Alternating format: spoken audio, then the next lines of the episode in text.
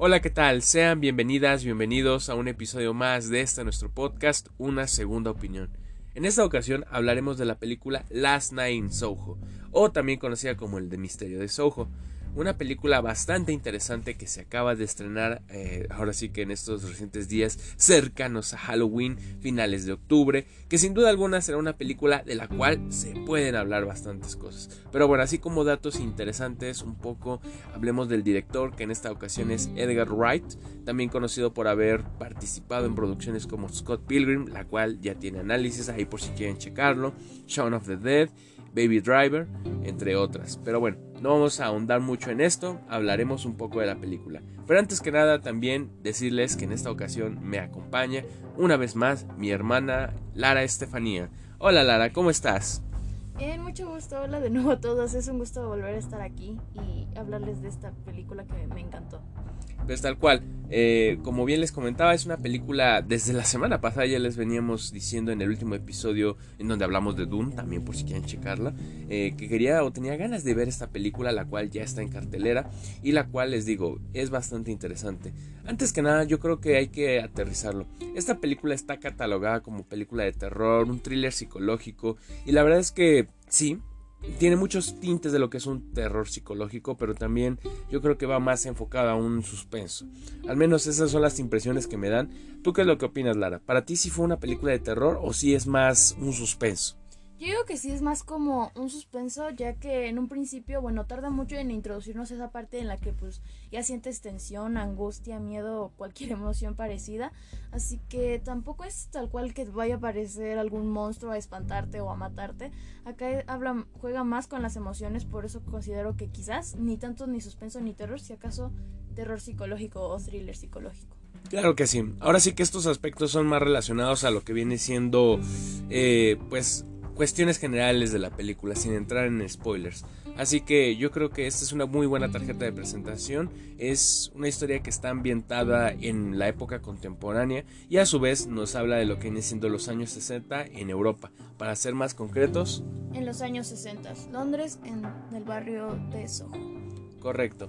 En este caso vamos a narrar un poco la historia. Nuestra protagonista o la que se muestra como nuestra protagonista es la joven Eloise, una chica adolescente que tiene la oportunidad de poder viajar a Inglaterra para estudiar lo que viene siendo aspectos relacionados al diseño y moda a un pequeño pueblo llamado Soho, en el cual va a poder eh, llevar a cabo sus estudios, ya que ella pues, se muestra muy entusiasta. De hecho, me gusta la forma en la que comienza la película, ya que pues se nos muestra un poco de lo que es este carácter sesentero en el que se inspira el ambiente de la película.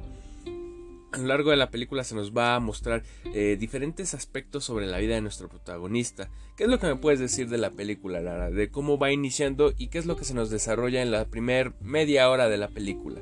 Bueno, aquí es cuando se nos presenta la protagonista, como ya mencionaste, y se nos presenta su contexto, el cómo le gusta todo esto de los años 60, en especial la música y la moda, ya que ella aspira a ser una diseñadora de modas, y creo que también influye el ambiente de que, como se nos muestra más adelante, su madre se suicidó, pero ella también tenía como las mismas aspiraciones que ella, nada más que con distintos gustos, y su abuela fue la que se encargó de criarla al fin y al cabo, entonces también ella le pegó como ese gusto hacia la música de esa época, y por ende también se le pegó ese gusto por esa época en la moda, y creo que algo que menciona es, por ejemplo, si pudiera vivir en cualquier época, sería en los años 60, y yo desde ese principio dije algo va a salir muy mal, porque si investigamos un poco, eh, los años 60 no, es una, no era una muy buena época para ser mujer. Bueno, actualmente no es lo mejor, pero ahí estaba mucho peor la situación.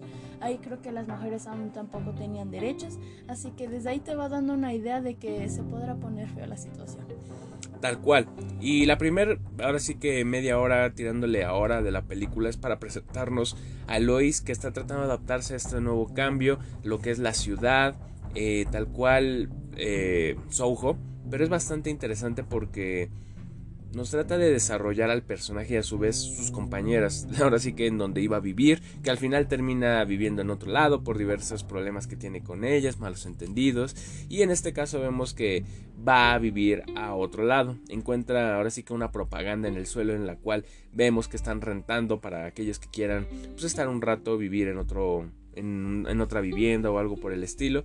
Y es aquí cuando vamos y vemos que va a estar hospedada en una especie de hotelito, hostal, no estoy seguro, la verdad es que tiene varias habitaciones, cuando menos vemos que son dos, en las que se nos muestran. Eh, a partir de este punto, ¿qué es lo que tú notas, Lara? Bueno, ahí se ve como que ella se abruma mucho y de hecho su abuela lo llega a mencionar como si te abrumas, por favor, llámame si necesitas ayuda, hablamos y así, porque como había mencionado antes lo del suicidio de su madre, eh, su abuela le preguntaba si ya la había vuelto a ver, por lo que creo que eso contaría como esquizofrenia o alucinaciones. Entonces ella dice, no, hace años que no la veo y pues la veía constantemente, incluso antes de irse a Soho. Entonces ahí vemos como pues sí, la ciudad la broma porque ella vivía como en el campo, entonces mucho ruido, como sus compañeras pues la tratan mal, le cuesta mucho adaptarse, llega tarde a su primera clase de modas. Entonces sí, como que ese cambio abrupto de ese golpe de realidad y ver cómo todas sus demás compañeras se ve que son hijas de familia, por decirlo así, con papi. Y entonces se ve ese choque también. Y como pues hasta los hombres le hacen burla y como hombres ajenos que no van ni en su escuela, pues la acosan hasta cierto punto.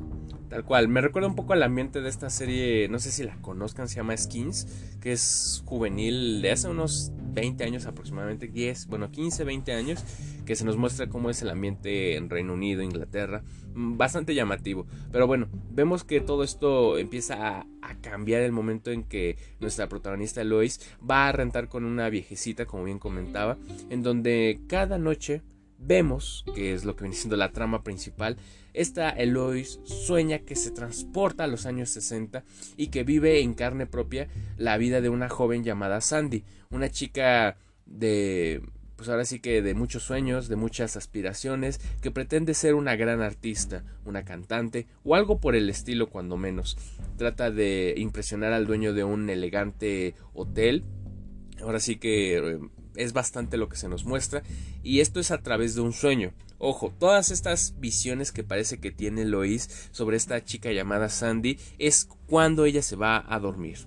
Al menos es bastante llamativo y en algún punto ella se vuelve adicta a querer ver todo lo que eh, vive esta joven, este alter ego llamado Sandy, una chica de los años 60 como bien comentábamos que quiere ser una artista, pero que a medida que la trama va avanzando vemos que sufre maltrato se hace porque ella tenía la noción de querer ser una gran estrella y por malas influencias, en este caso el que se vuelve su representante e interés amoroso Jack, la va llevando por un camino oscuro en donde en vez de evocarse lo que viene siendo presentaciones musicales, va terminando va a terminar siendo una especie de proxeneta para ella y termina engañándola. Y al final pues ahora sí que vemos que todos los sueños que tiene Sandy terminan en el olvido. Y a su vez vemos a Lois que siente la impotencia de no poder hacer nada y el que esta misma Sandy se ve afectada psicológica, física y emocionalmente. ¿Qué es lo que me puedes decir de este personaje secundario que se nos presenta de Sandy?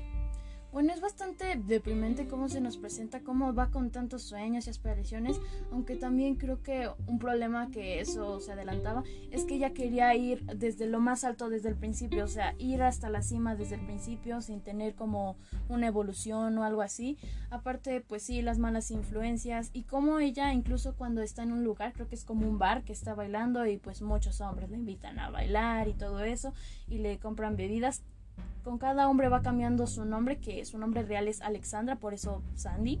Este, y a cada uno le va diciendo un nombre diferente que Lexi, Alex, distintos nombres y solo un nombre le dice, ¿cuál es tu nombre? Le dice otro. Le dice, no, dime cuál es tu verdadero nombre. entonces ya dice que es Sandy y él le dice, tú mereces más que esto. Ella le dice, y si no quiero cambiar de esto, porque pues ya se adaptó, supongo, o simplemente ya aceptó su realidad, ya sabe que no puede escapar. Entonces el hombre le dice, pues ya no hay vuelta atrás para ti. Tal cual. Es bastante interesante porque este hombre, eh, ahora sí que entrando en materia de spoilers, pues termina siendo aquel hombre viejo que en la realidad de Lois pues parece ser que es una especie de pervertido, algo así que era mujeriego en su momento, en su momento refiriéndonos a los años 60 cuando Sandy pues ella estaba en todo esto que comentamos. La verdad es que tiene buenos plot twists la, la película, hay que ser honestos. En un principio no me sonaba que fuera él, yo pensaba que iba a ser ese viejito eh, Jack el que la estaba tratando, pero pues era demasiado evidente como para creer que fuera eso, pero pues a eso nos apuntaba todo este tipo de cosas. Y a su vez también otro aspecto que quiero destacar es que todo lo que va viviendo Eloise a través de Sandy le sirve de inspiración artística, se hace la vestimenta que se usaba en los 60s, el glamour, todo ese enfoque se ve reflejado en todas las actividades que hace dentro de la escuela. Vemos que está muy entusiasmada de realizar ciertos diseños, cierta vestimenta enfocada a lo que eran los años 60, lo cual genera la envidia de muchas compañeras y a su vez la admiración de alguno que otro chico. De hecho, aquí también podemos hablar de otros personajes que si bien son secundarios también tienen un papel importante. Tal es el caso de John, que se vuelve el interés amoroso de ella y que la apoya en muchas ocasiones. Algo a destacar también es que la trama parece que te va a llevar por un lado y en realidad es que logra dar un giro totalmente dramático en lo que viene siendo el último acto de la película.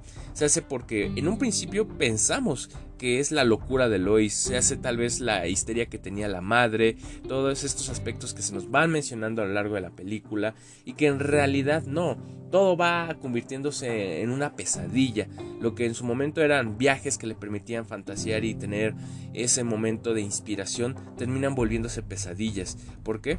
Porque vemos que Sandy sufrió mucho. Sandy, como bien comentamos, en vez de convertirse en esa artista, termina siendo una especie de escort o en este caso, pues una prostituta, ya que se termina acostando con muchos hombres que Jack le dicen, ve con él, ve con él. Y la película nos hace énfasis de todas las experiencias que está sufriendo ella y lo mismo que está viviendo Elois, como si ella fuera la que estuviera recibiendo ese maltrato.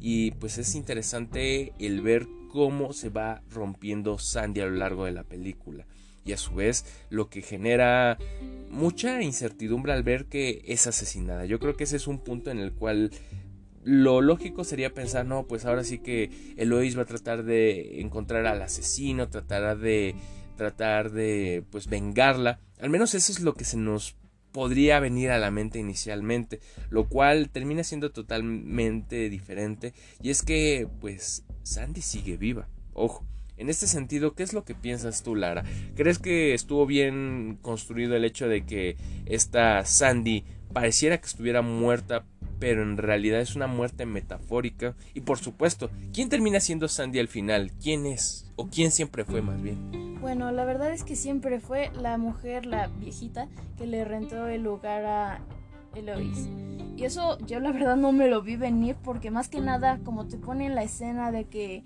Jack la asesina a ella, pues tú piensas que eso fue ella, es como vaya todas esas historias que no se han contado sobre esa industria y entonces ya se nos presenta que fue algo metafórico y la señora si se lo explica es como algo metafórico, cada que me acostaba con un hombre básicamente moría y es bastante pesado eso y se nos presenta que en realidad ella asesinó a cada uno de los hombres con los que se acostó en forma de venganza empezando con Jack cuando parecía que los papeles estaban invertidos.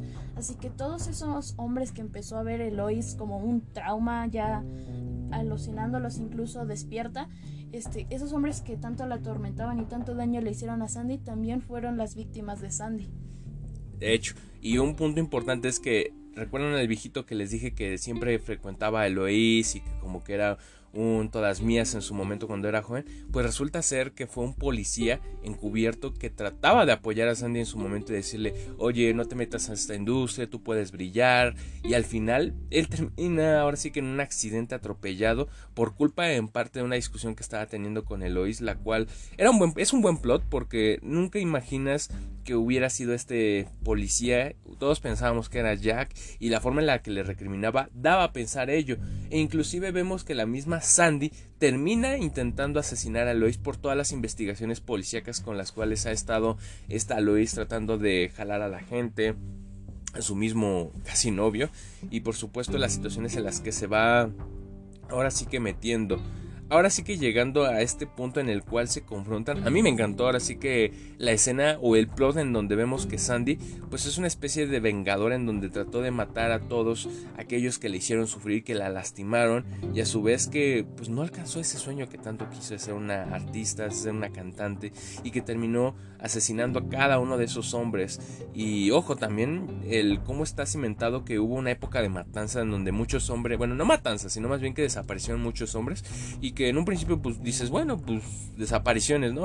Ahora sí que, bueno, al menos acá, tercer mundo LATAM, desapariciones es algo bastante normal aquí ya hace 30 años, pero bueno, eh, a lo que yo quiero llegar con todo esto es que me gusta el giro que se le da y el cómo esta Sandy pasa de ser la víctima a quien termina asesinando a todos y logras empatizar con su postura y dices, bueno, es que sí, sufrió abuso de todo tipo, desde físico, verbal, básicamente y pues era maltratada por el mismísimo Jack.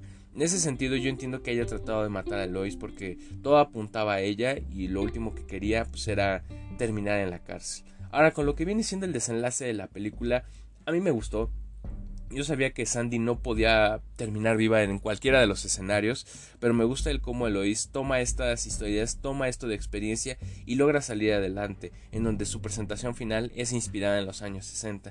¿Qué es lo que opinas de este último acto, de toda esta confrontación entre Sandy y Eloís y el final en sí, Lara?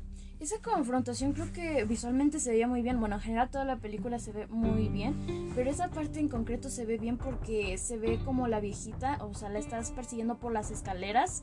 Este, y luego se va transformando como en la versión que vimos de ella en los 60, joven. Entonces ahí se ve como empieza a sonar la música, como, como si las escaleras fueran de cristal y se empiezan a quebrar cada vez que da un paso. Cómo es que cuando ya está a punto de llamar, creo que a la policía, porque también se estaba incendiando la casa, este, cómo se parece que todos esos hombres muertos le estaban jalando a Ellie y parecía que le iban a hacer daño, pero en realidad como que le pedían ayuda y decían mátala y ella pues dice no, no la voy a matar. Y entonces, este, nada más lo único que hace, no recuerdo exactamente por qué razón la viejita no termina matándola, creo que es porque tira el cuchillo o algo así. Y entonces ahí se ve de nuevo ese espejismo como si ya fuera joven. Y entonces Eloís la abraza. Es como de, tranquila, sí está bien, se podemos salir de esto. Y entonces la viejita pues dice, no, no se puede. Y entonces decide sentarse ahí en la cama mientras todo se empieza a incendiar. Y al final se ve que Eloís y el chico que pues estaba en esa misma situación con ella en esa casa, logran sobrevivir, ella da su presentación como previamente mencionó. Este, y siento que en parte eso fue un poco positivo, o sea, en el sentido que fue un poco irrealista, porque siento que en la vida real, pues ambos hubieran muerto, o al menos el chico, porque yo ya ahí se estaba desangrando, pero al final nos presenta un final bonito hasta cierto punto, aunque me dejó con cierta incertidumbre ver al final que hay un espejo y entonces cuando se voltea a ver Elois vuelve a ver a Sandy. Tal cual es es bastante emotivo este desenlace porque se, se sale a la luz todo y al final todo termina de una u otra forma bien, aunque sí, el que haya visto a Sandy de nuevo pues no sabemos qué es bien, si haya tenido una histeria, si haya tenido algo su madre, alguna enfermedad mental o algo por el estilo. Que bueno, sabemos que su madre tuvo algo, pero no sabemos en concreto Elois qué es lo que tiene y el cómo pasaron estas visiones, por ejemplo, de los hombres que eh, ya en retrospectiva uno pensaría que pues es Sandy la que está buscándolo, buscando a Elois indirectamente, pero en realidad no, es el espíritu de todos estos hombres que fueron asesinados, más allá de las razones, eh, que sean bien o que sí sean mal, pues ellos buscaban ahora sí que venganza por haber sido asesinados. Que no se justifica porque al final abusaban de ella, aunque también entramos en este dilema de que si ellos pagaban y que igual y no es como que la maltrataban. O sea, es mucho polémica y no hay que ir por ahí en ese sentido del análisis. Pero yo creo que es una película bastante buena. Ya que sí tiene esos tintes de terror psicológico, al menos las escenas de los hombres. En un principio es un terror no no literal de un monstruo, como bien comenta Lara, sino como una representación, por ejemplo, del hombre como un abusador, como alguien, como una figura de poder que somete a la mujer. Entonces, al menos yo creo que sí es algo innovador y sí tiene un estilo diferente. Eh, ahora sí que hablando un poco más allá de la narrativa y de lo que se nos muestra en ese sentido, yo creo que las actuaciones son increíbles, comenzando por nuestras dos protagonistas, en este caso Eloise, interpretada por eh, Thomasine Mackenzie, que me parece que es la actriz que sale en la película de Jojo's Rabbit, que bueno, si la topaban de alguna otra programa, película, serie, pues yo creo que sería de esta misma, que es un personaje muy sensible, pero a su vez que va evolucionando a lo largo de la película y que tiene un buen crecimiento natural no es como que de un momento a otro haya sido la heroína, no, se va construyendo y lo creo que lo hace bastante, bastante bien. Y por su contraparte tenemos a, Sandy, interpretada por Anya Taylor Joy, que pues, muchos la conocerán principalmente por esta serie de Gambito de Dama, que yo creo que se llega a robar la película en ciertas partes, porque ahora sí que es ese típico secundario que, bueno, no secundario, pero el antagonista que le roba protagonismo en ocasiones a la misma eh, pues figura principal de la película. Aún así yo creo que es un buen toque y me gusta que sea como una especie de alter ego para Eloise en todos los sentidos. Y yo creo que también los demás personajes lo hacen bastante bien pasando por Jack como una figura masculina que en un principio pensábamos, ah bueno, pues va a apoyar a Sandy y termina siendo ahora sí que el malo o uno de los tantos malos de la película. Y por supuesto yo creo que el estilo visual, uff. Me encanta el estilo neón de los años 60 y también contemporáneo, ese toque de modernidad, pero a su vez que es algo clásico, vintage. La verdad es que me encanta. No sé qué es lo que opines visualmente, qué es la impresión que te da desde el aspecto del terror hasta lo que vienen siendo los colores de la película, Lara. No, pues creo que aquí la luz y la iluminación este, tienen una gran participación, ya que, bueno, en las partes que son fiestas, por lo menos hay una escena en la que se ve que Sandy ya está como al borde, ya no puede más. Eh, se ve como si estuviera mareada de los efectos del alcohol y entonces se ve como muy realista, por lo menos yo sí me llegué incluso a marear. Y cómo nos presentan todo, como cuando está en ese primer lugar para tratar de ser un artista, todo está muy tranquilo, pero como en esas fiestas son colores neones y luces muy fuertes, o como en la noche en la habitación de Elois se parpadean tres luces, que creo que es rojo, blanco y azul, que parpadean todo el tiempo. Y entonces es muy, muy padre. Además de que cuando se acercan los hombres, cuando ella ya los empieza a ver en la vida real, no en los sueños, cómo se quitan las luces, por ejemplo, en una biblioteca, cómo se va oscureciendo todo. Y sí, creo que tiene una muy gran participación y hace que todo se vea muy, muy bien. Tal cual. Me gusta visualmente la película, no solamente por el aspecto que ya mencionamos, sino también otros ámbitos que se pueden mencionar. Es la escenografía, yo creo que está bien cimentada el cómo nos trata de llevar a los años 60 todos los elementos, visualmente desde los edificios, la arquitectura que se nos muestra, pero también la ambientación que se tienen en los edificios, tanto interna como externamente, lo que viene siendo la vestimenta que se usa en aquella época. Me parece que sí logra transportarte de forma oportuna y logras sentirte tal cual como Eloís, formas parte de una forma directa e indirecta con los personajes y al menos yo logré conectar con el ritmo de la película. Yo considero que la única parte lenta de la película es la primer media hora, pero yo creo que también a su vez nos permite conocer más a Eloís y es lo que se puede diferenciar de cualquier otra película de terror de los últimos años. Si logra explicarnos a cada uno de los personajes y profundiza en ellos, no es como que empiece directamente con el terror tal cual y es por eso que digo que es una especie de thriller psicológico barra drama y se lleva muy bien. Yo creo que es fácil una de las mejores cinco películas del año por todas las actuaciones y estos elementos que se nos muestran. Otro más, la música, por Dios. Ahora sí que como dicen los memes, hay algo que Anya Taylor Joy no haga bien. Y es que me encanta la escena en la que canta esta canción, que es el, ahora sí que el himno o la canción principal de la misma película, Downtown. Que se la recomiendo si no la han escuchado o vean el video en YouTube. Lo hace, lo hace increíble. Es Ahora sí que una actriz que tiene muchos dotes en ese sentido. Y yo creo que lo hace bastante bien. Al menos a mí me gustó. Yo creo que a la película yo si tuviera que darle una calificación sería un 9 de 10. La verdad es que es muy buena. Incluso la volvería a ver en estos días. A diferencia de Dune que ya les dije, tendría que pasar un ratito para que me animara a volver a verla. Yo creo que es una buena película para estos días de temporada de Halloween, de terror, de misterio llegando también a lo que viene siendo Día de Muertos. Se presta para bastantes cosas. Yo creo que también fue un buen momento para que saliera.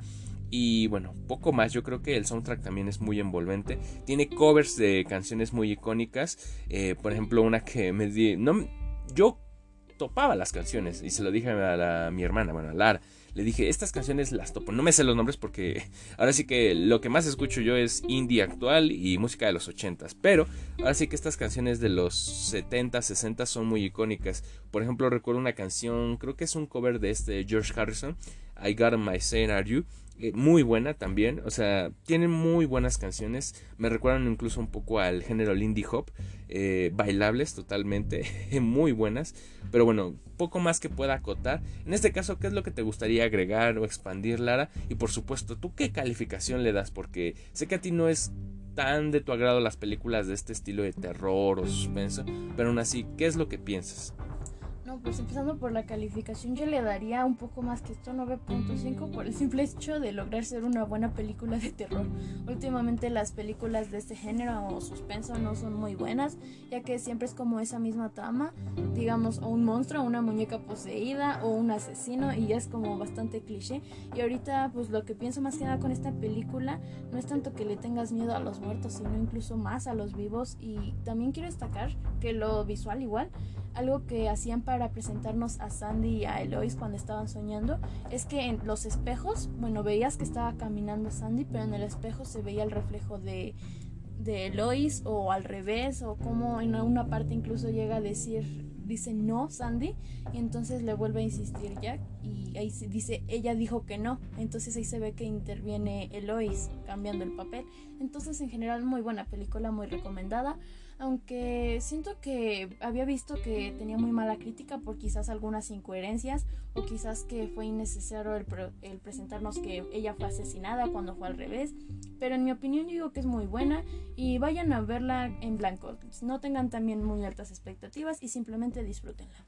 Yo creo que le diste al clavo y es que tiene ciertas inconsistencias, por eso yo no le di más del 9, porque argumentalmente es extraño eso que se hizo de la muerte, por ejemplo, de Sandy, pero tiene, o sea, es extraño, pero tiene sentido. Eh, la muerte simbólica, además de que, pues es en carne de mujer, ¿sabes? O sea, la representación de que cada vez de que fue abusada, algo de ella moría es algo muy emotivo y yo creo que se tiene que agarrar desde ese sentido. Y ojo, yo creo que esa es la clave, ir con mente abierta a interpretar lo que se te está dando, no criticar tal cual todo, yo creo que es importante esto. Además de que como bien dice, puede llegar a ser un poco extraño en ocasiones, pero a su vez eso es lo innovador, ¿saben? Que no se va por el sendero fácil. Lo fácil que hubiera sido, eh, tal cual, que si hubieran matado a esta Sandy y que si hubiera sido el viejito que tanto estábamos pensando en la película que iba a ser él y que lo hubieran atrapado o que ese viejito hubiera tratado de matar a Lois. Esa hubiera sido la trama fácil, lo básico. Y la verdad es que sí, es extraño lo que pasa con Sandy, de que en realidad ella siempre estuvo viva y de que fue una especie de vengadora por todo lo que el abuso que pasó pero al menos a mí me sirve, a mí me gusta y yo creo que sirve para que sea algo distinto. Además de que todos los demás aspectos que ya mencionamos sirven para que la película destaque. No es cualquier película de terror y o un drama simple, no. Sí te puedes poner a reflexionar y las actuaciones son buenas. Al final es una película de calidad. Y bueno, yo creo que un aspecto que sirve para acercarnos al desenlace de este podcast también es hablar de premiaciones y nominaciones. Es extraño hablar de películas de suspenso y terror que lleguen a las nominaciones, pero algo que hay que destacar y es que, pues, como bien lo dijimos, estamos en los últimos meses del año, ya se vienen las premiaciones tanto para los Globos de Oro, los Emmys, los Oscar. Esta película no creo que sea lo suficientemente fuerte para ser una de las favoritas. Sin embargo, yo creo que también se va a llevar algunos premios. Ahora sí que mis premios que los cuales se puede llevar, en mi opinión, en principio banda sonora. La canción Downtown yo creo que sí tiene lo suficiente para ser nominada. Ese como primer elemento. Segundo, la ambientación, o en este caso lo que viene siendo disfraces, este, los atuendos, sí logran transportarte a los años 60 desde la vestimenta, el cabello, el estilo, yo creo que también por eso pueden irse. Otro elemento que puede, puede, puede llegar a ser, pues, es que los, los actores son buenas actuaciones, pero llegar a una nominación de Oscar, no lo sé, no lo sé. Igual y como personaje de reparto, o sea, secundario, eh, femenino, podría ser esta Sandy, bueno, en este caso Anya Taylor Joy, como nominación. No sé si le puedan dar el premio, pero es una buena actuación. Y tal vez, tal vez Ay, es que no estoy seguro. Mm, yo creo que me iría con esas. Ambientación o mejor guion. Tal vez mejor guion adaptado. No lo sé. Esas son como que mis apuestas. Tal vez no premios Oscar, pero tal vez sí un Globo de Oro. Globos de Oro estoy casi seguro que sí se van a llevar. Pero bueno, esa es como mi apuesta. Eh, en cuanto a ti, Lara, no sé qué es lo que te gustaría agregar para despedir el podcast eh, o comentar algo que se nos haya pasado, opinión sobre cómo le puede ir en premios. Por mi parte, yo creo que eso sería todo y en verdad una película que me gustó bastante y recomiendo. Bueno, yo creo que en lo que mencionas de los premios, yo creo que me habías comentado que esa ambientación, lo que es todo, cómo se hizo básicamente la película, lo visual. Entonces yo creo que eso sí lo podrían nominar. Actuaciones quizás también, pero como dices, no creo que sea lo suficientemente fuerte como para ganar. Igual la música. Y yo creo que esos son mis apuestas de las nominaciones. Y algo que se me olvidó mencionar es que también, aparte de ser como ese thriller, tiene esos tintes de feminismo o sororidad porque pues es eso, como antes se veía a la mujer como un objeto y cómo Elois trata de ayudarla y cómo ella misma se hace más fuerte hacia los hombres y bueno, creo que eso sería todo. Y de nuevo vayan a verla. Muy buena. Recomendada. Perfecto. Y bueno, ahora sí que paréntesis también me acordé de algo. También es interesante analizar esta película desde la psicología por ahora sí que la descripción que tienen los personajes a nivel de trauma, a nivel psicológico. Así que también en ese sentido pues yo creo que tienen una muy buena base. No son ambiciones al aire o sus razones de por qué hacen lo que hacen son sin fundamentos. La verdad es que están bien cimentadas y muy buenas sin duda alguna. Con lo cual llegamos al desenlace de este episodio. Esperamos que les haya interesado. Si no han visto Last Night Ojo, les recomendamos que vayan a verla. Y de igual forma, esta interpretación, este análisis, espero haya sido de su agrado. Sin más, nos despedimos. Hasta la próxima. Adiós.